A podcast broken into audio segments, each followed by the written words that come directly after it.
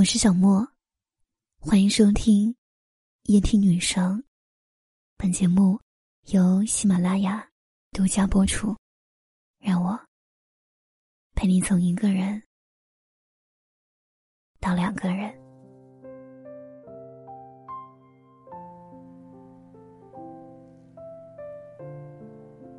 我一直觉得，被真正爱过的人会推翻一句话。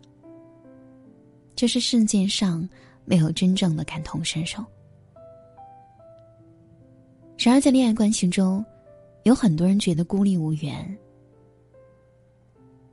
比如说，自己的情绪不被当回事，不被理解和在乎。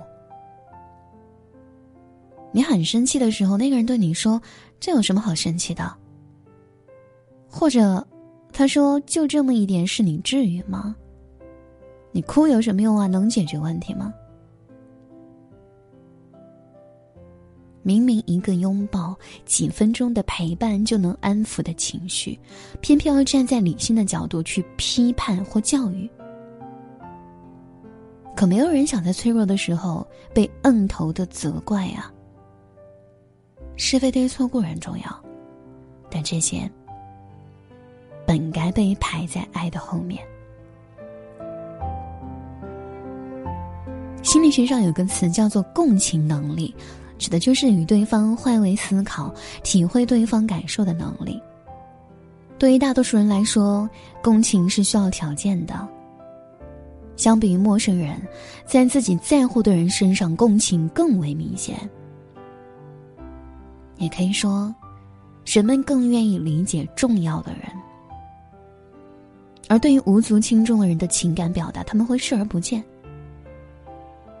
我之前就收到过一位挚友的留言，他是这样说的：“他宁愿二十四小时抱着手机，也不会想到抱我一下。因为工作的事儿，我焦虑到失眠，而他只会说：‘你心眼儿也太小了吧，睡不着就起来把衣服洗了。’但我觉得，他不是不能懂你，而是不够在乎。”不够爱，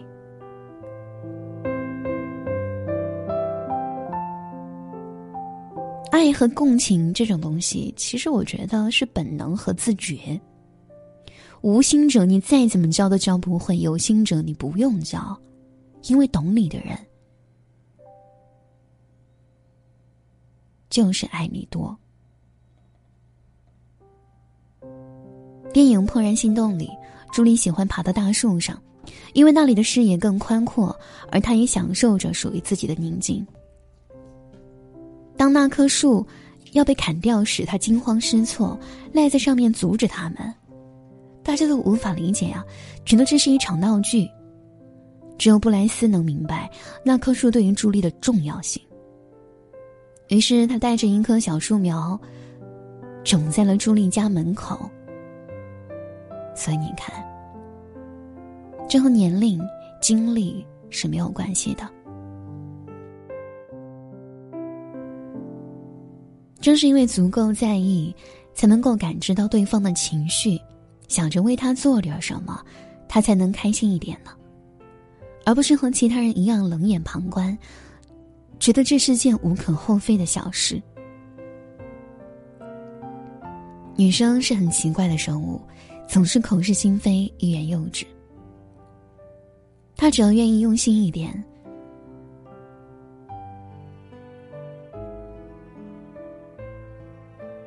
就能看穿你有多爱他；而你只要愿意用心一点，也能够看穿他们的心思。而这种懂和理解，在他们那里却是一种温柔又坚实的力量。正是借着这种力量，才能暂时的平静下来，整理好思绪，面对更多的风雨。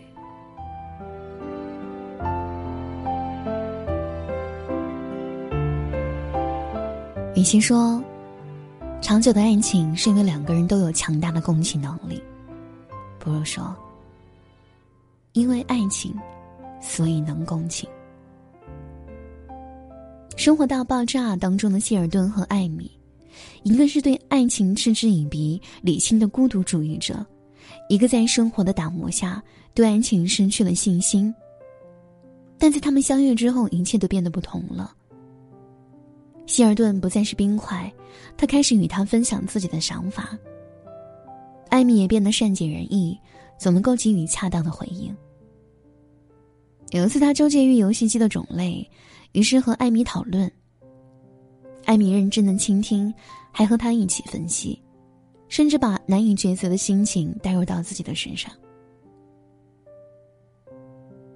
如果说爱情能让人变得更平和，那一定是公归于伴侣之间的互相感染和理解。如此。才能像希尔顿在婚礼上说的那样，在对方身上得到的快乐，与能给自己的一样多。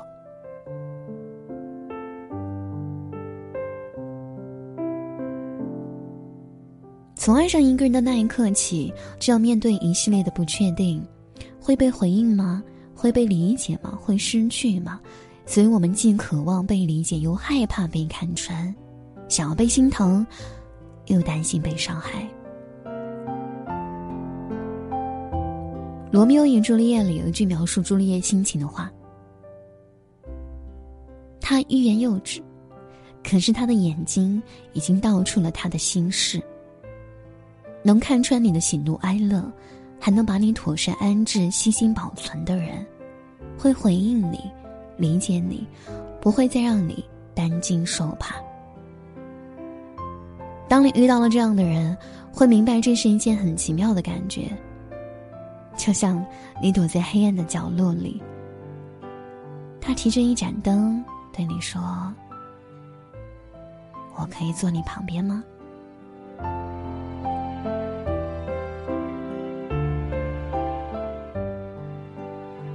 也像是。你边哭边把自己的心缝缝补补，他走过来递上自己的真心，对你说：“拿去，别客气。”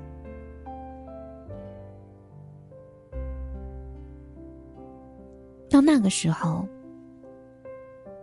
或许你也会反驳今天节目开头的那句话了，